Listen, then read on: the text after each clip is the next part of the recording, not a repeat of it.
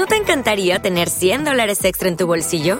Haz que un experto bilingüe de TurboTax declare tus impuestos para el 31 de marzo y obtén 100 dólares de vuelta al instante. Porque no importa cuáles hayan sido tus logros del año pasado, TurboTax hace que cuenten. Obtén 100 dólares de vuelta y tus impuestos con 100% de precisión, solo con Intuit TurboTax. Debes declarar para el 31 de marzo. Crédito solo aplicable al costo de la presentación federal con TurboTax Full Service. Oferta sujeta a cambios o cancelación en cualquier momento. El título del mayor robo del siglo pasado se lo lleva el asalto al tren de Glasgow en 1963. El convoy postal iba de Glasgow a Londres y transportaba 2,6 millones de libras procedentes de entidades financieras escocesas. Como todo gran golpe, la base era conseguir información que muy pocos conocían sobre el tren. Horarios, carga, características. En el momento de los hechos se consiguió parar el tren solo cambiando una bombilla verde por una roja en uno de los semáforos de la vía. Un engaño muy simple que hizo posible el gran robo y convirtió a los cerebros del gran golpe en auténticas figuras mediáticas, en leyendas. Con las transacciones digitales, los atracos a furgones y a trenes como este han desaparecido, pero no los engaños para conseguir información crucial.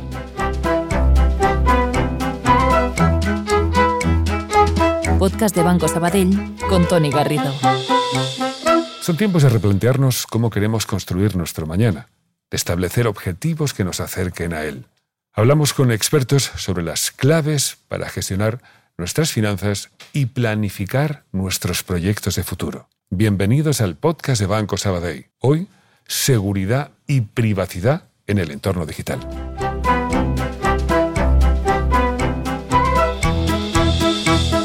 Hoy nos acompaña Xavier Gracias, socio de Risk Advisory, Ciberseguridad de Deloitte. Bienvenido, Xavier. Gracias, Tony. Un placer contar contigo. Claro, lo del tren de Glasgow ahora ya no solamente no tendría sentido, sino que incluso no sería muy eficiente para los ladrones, ¿verdad?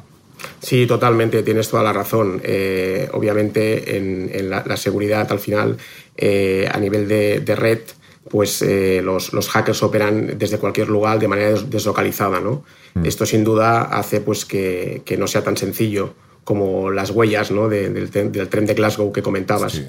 Se hicieron se hicieron conocidas mediáticas porque los pillaron enseguida, vamos. Correcto, ¿no? Ahora es, verdad que es un poco, un poco contrapuesto, ¿no? Porque en todos los temas, digamos, digitales o de, o de, o de transacciones eh, informáticas, ¿no? Hay trazabilidad. Pero también es cierto que el, hecho de poder trabajar de manera deslocalizada y, y, sobre todo las técnicas que utilizan para ofuscar y para, y para no dejar traza hacen que realmente sea muy difícil. Xavi, escuchamos últimamente noticias muy inquietantes que no solamente hablan de, ataques molestos, sino de la calidad propia del ser humano. ¿no? Por ejemplo, el ataque al SEPE, que en estos momentos es una entidad que, mantiene muchas familias y, muchos trabajadores ven su nómina completada gracias al SEPE. ¿Por qué se producen ese tipo de ataques? Es una buena pregunta. Eh, ese tipo de, ataques, ciberataques, eh, se producen eh, a día de hoy básicamente por un, motivo económico. Es verdad que al principio los, los, ciberdelincuentes buscaban notoriedad y ahora, ahora claramente esto es una motivación económica. Existe una industria del cibercrimen organizada y muy bien estructurada, con, con procesos eh, eh, de negocio e igual que las empresas, digamos, eh, lícitas.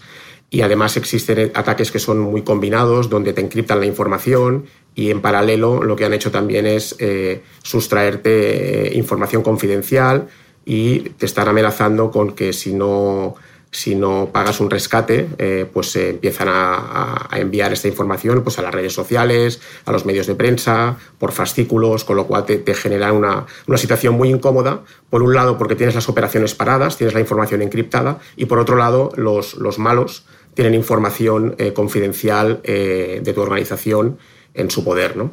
Todo esto, en fin, hay que aprender mucho. Todos los gremios lo hacen, ¿no? Pero en el tuyo concretamente, últimamente la incorporación de palabras nuevas es, frecuente, ¿no? Eh, estábamos casi acostumbrados al phishing, a, esa palabra, y de repente aparecieron términos como el, el shaming, el vishing. Eh, ¿Podrías explicarnos en qué consisten esas tres categorías, por ejemplo, en qué se diferencian? Bueno, la, motivación es la misma, eh, es intentar engañar al usuario mediante, mediante un email, mediante un link que te lleva a una web que, es fraudulenta, que no es, que no es legítima. En el caso del, también se puede hacer a través de un SMS, ya tendríamos aquí una variante, o a través de una llamada telefónica, con lo que eh, ya no, no, tienes tanto tiempo de reacción. Al final es lo mismo, lo que pasa que el canal pues, puede ser el mail, puede ser el SMS o puede ser la llamada telefónica. ¿Y cómo operan? De, cómo, funcionan? Por ejemplo, la llamada telefónica, a través de una simple llamada, pueden quedarse con todos mis datos. Bueno, aquí se trabaja mucho con, lo que es la ingeniería social, ¿no? Son ataques combinados, donde a través de una llamada telefónica pues pueden intentar que, le des tu, contraseña o que le des tus, tus, códigos, digamos, de, tu, de, tu, tarjeta para la cuenta bancaria. Puede ser, perdona, puede ser que fuese, es que yo el otro día recibí una llamada, me decían eh, tenemos una información muy importante para usted de, una compañía, de su compañía telefónica y necesitamos eh, comprobar sus números, sus datos del DNI. Correcto, correcto. Y yo colgué, de repente dije, pues, no, me interesa, vamos, si tengo que darle yo el DNI, y colgué y, ya está. Eso sería el, precisamente el... Probablemente al final es, es, ingeniería social, es combinar ataques eh, o, lo que es construir, digamos, un perfil, una información de nuestra víctima y esto pues, se puede hacer por, por, vía, digamos, telefónica, combinado con un email y al final así ir componiendo toda una serie de, de, información valiosa para, para, para, el atacante, ¿no? que, del usuario, que permita construir eh, un potencial ataque. ¿no? También es verdad que el, el, sector financiero, en concreto los bancos, van incorporando medidas cada vez más más complejas que hacen que también sea mucho más difícil para los, los propios atacantes. ¿no? Eh, vale, queda claro que el phishing es la llamada telefónica. Correcto. Eh, el shaming, el, SMS, vamos. Correcto, correcto. Y, igual, o sea, me mandan un SMS, yo respondo a eso y a partir de ahí Exacto. las han segado. Lo, hemos visto ahora, mira, para poner un ejemplo del SMS, lo hemos visto ahora con el tema del COVID, ¿no? Eh, pues por ejemplo con, la, con el tema de vacunas, con el tema de apuntarte a una, a una lista de espera, ese tipo de, de, mensajes con el SMS, eh, la verdad es que eh, es, es, mucho más rápido de, apretar y, y, luego ya no tienes mucho tiempo de reacción, ¿no? Con el, con el email también, pero siempre puedes eh, pensártelo más o puedes, lo puedes tener en una, en una, en una lista. Eh, con el SMS es más complejo, más complejo. Sí, bueno, yo creo que todos conocemos el, el, phishing, que es cuando alguien quiere sustituir mediante un correo la otra entidad. Pero estoy pensando, te digo, Chavi, y, me cuesta de verdad creer que haya gente que utilice un SMS hablando de vacunas que generalmente van dirigidos, recordemos, a, gente mayor. por el momento quienes están vacunando son, gente mayor. Me cuesta creer que haya seres humanos capaces de, tanto, de tanta maldad, porque utilizan lo más sensible que es la salud, eh, utilizan el fondo de garantías, el SEPE, para darnos... Cuesta creer que esto esté ocurriendo. Sí, coincido plenamente contigo, pero eh, no nos tenemos que olvidar de que estamos hablando de, cibercrimen, ¿no? Como he comentado. Eh, hay que pensar que el cibercrimen mueve, más, dinero que, todo lo que es drogas y armas de manera agregada, ¿no? Eh, esto hace pues, que, como tú bien dices, pues no, cueste de creer que haya gente que sea capaz de hacer este tipo de, acciones y aprovecharse de algo tan, tan duro como, como, esta pandemia ¿no? o como el teletrabajo, ¿no? que ha abierto muchísimas posibilidades para, para todos los malos, ¿no? digamos, para poder eh, eh, penetrar en, en, los perímetros de las organizaciones. Y tú dirías que algo tan sensible como lo económico, ¿no? ¿Tú dirías que los bancos han hecho bien su trabajo? Sí, eh, muchísimo. Los bancos ah, están haciendo un esfuerzo tremendo, tienen, tienen muchísima madurez, llevan, llevan muchos años en esto. Eh, obviamente, con la digitalización y la transformación digital que está cometiendo la banca, la ciberseguridad va de la mano y, claramente eh, están haciendo mucho. Tienen que hacer más porque esto no, no para.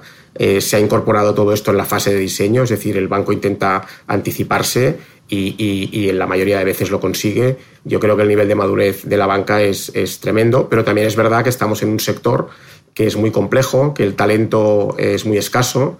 Eh, los bancos están dotando constantemente pues, de perfiles, internalizando estas funciones de ciberinteligencia. De, los bancos tienen eh, centros de, ciberseguridad, Security Operation Centers propios, con, con los diferentes perfiles. Pero bueno, es, es una carrera que no, no para. Mm. Y dirías entonces que, em, que la banca o qué sectores están en esa vanguardia de protección. La banca, sin duda, es uno de ellos porque además, como usuario, lo vamos viendo. ¿no? Es decir, cada vez más nos damos cuenta de que para hacer una transacción vas a recibir un, mensaje móvil, a su vez tendrás que abrir tu aplicación para, para concretar la compra. Es decir, vemos que, la banca va por delante. ¿Qué otros sectores han tomado también ventaja en esa defensa? Bueno, de manera tradicional el sector defensa siempre ha tenido un nivel, digamos, de, seguridad y en concreto de ciberseguridad muy elevado por la, la información y sobre todo también por lo que, lo que manejan. Luego las compañías eh, reguladas, donde tienen infraestructuras críticas. ¿eh?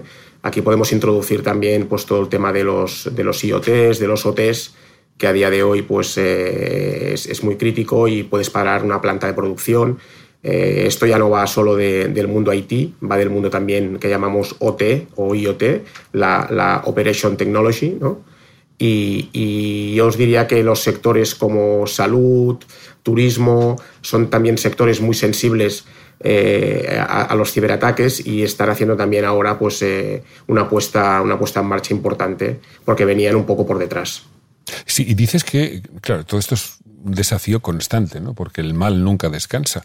Pero todos estos conocimientos que, que se van implementando gracias a, a la banca y al resto de sectores que van por delante en ciberseguridad, se pueden implementar después en otros campos, por ejemplo, con lo del 5G, ¿no? con el, Internet de las Cosas, aparece, claro, un problema grande y es que si todo está conectado a Internet, todo es susceptible de ser alterado. ¿no?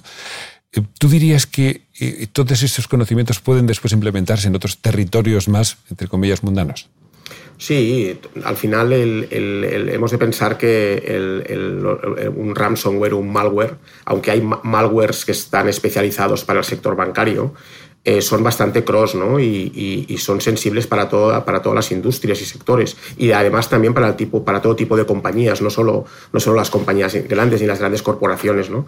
Con lo cual aquí es, es difícil, ¿no? es difícil de, de, manejar esto por un tema también de, de, tamaño de las compañías y de, y de presupuesto. Lo que comentabas del 5G, el 5G sin duda nos va a traer muchísimas oportunidades, pero también muchísimos riesgos porque como tú bien dices, eh, se va, a estar todo interconectado, vamos a tener más ancho de banda, con lo cual también los ataques también van a poder ser más sofisticados y de más envergadura. Hay un, un ataque bastante, bastante típico que es la denegación de servicio, eh, que es cuando tiras abajo pues una, una web que, que, transacciona, un e-commerce.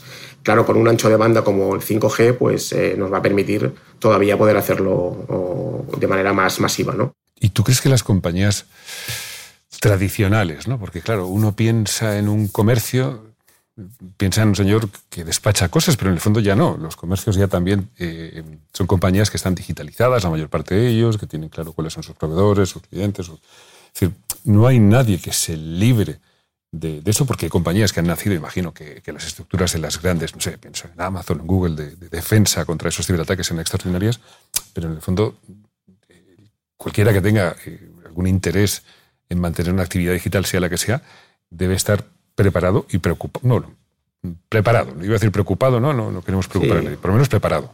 Sí, yo, diría que tiene que estar ocupado, ¿no? Eh, tiene que estar ocupado. Eh, entonces, eh, si es cierto lo, lo, que dices, hay una labor que yo creo que va muy lenta y es la, sensibilización y la formación de la sociedad en su conjunto. ¿eh? En mi opinión, eh, el, tema de, la seguridad y la ciberseguridad se debería dar ya como, como, parte de formación en los colegios y en las universidades, independientemente de que estés involucrado en, temas técnicos o hagas ingenierías. ¿Por qué? Porque al final abogados, asesores, industria, eh, financieros, eh, no financieros, todo el mundo al final utiliza la tecnología y más ahora con todo lo que, lo que se ha acelerado con el tema de la pandemia.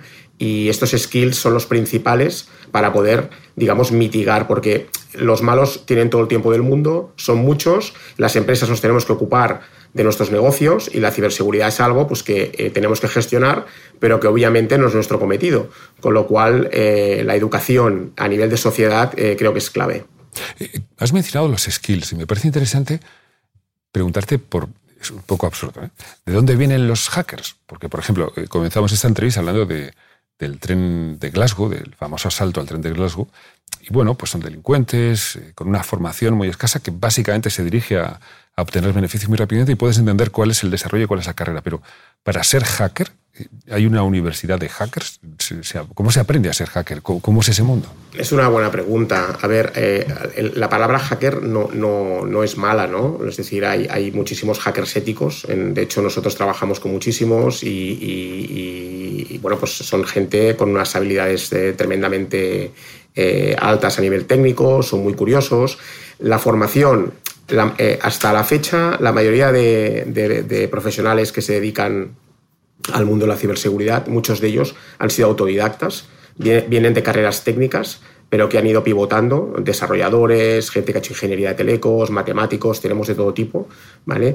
Y son sobre todo gente muy curiosa, muy autodidacta.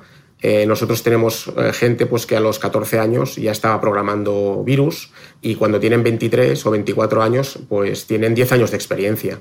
Y dices, ¿cómo es posible que alguien con 23 años hoy pueda tener 10 años de experiencia. Pues sí, sí, porque su hobby, su pasión es la curiosidad, ver cómo está hecho un sistema, intentar eh, eh, hackearlo en el buen sentido. Y esto es lo que al final ha llevado ahora pues, a, que hayan, pues, digamos, un, mundo malo, ¿no? Y, y, luego nuestro mundo, ¿no? El que intenta, pues, pues proteger a, todo esto, ¿no? Pues eh, es un tema tan interesante como tú bien decías, necesario. Es verdad que oyéndote, Xavier, deberíamos repasar qué es lo que aprenden nuestros hijos en el colegio. Es verdad que dices, pues no le vamos a meter ya a ciencias social science y todo eso, una clase de ciberseguridad, pero sí deberíamos empezar a manejar conceptos que van a aparecer y van a ser necesarios en, el desarrollo de nuestra vida. Y cuanto antes aparezcan, aunque sea de una forma muy lateral, seguro que antes vamos a empezar a, relacionarnos de una forma eh, mucho más directa con algo que nos puede quitar el sueño, que por fin es lo que buscamos poder dormir tranquilamente. Xavier, nos quedamos con tus sabios consejos, con la idea de que el mal nunca descansa, así que hay que estar preparados. Y, gracias por, esta conversación tan interesante. Xavier, gracias, socio Risk Advisory Ciberseguridad de Deloitte. Muchísimas gracias por acompañarnos. Muchísimas gracias a vosotros también. Un verdadero placer. Espero que esto se haya grabado bien y que no esté por ahí un hacker alterando el, sonido y, la imagen. Yo, también yo, también lo, espero. un abrazo fuerte. y a todos ustedes, una vez más, gracias por acompañarnos en este podcast del Banco Sabadell. Eh, no olviden que tienen más información y consejos sobre digitalización y finanzas en Estar donde estés.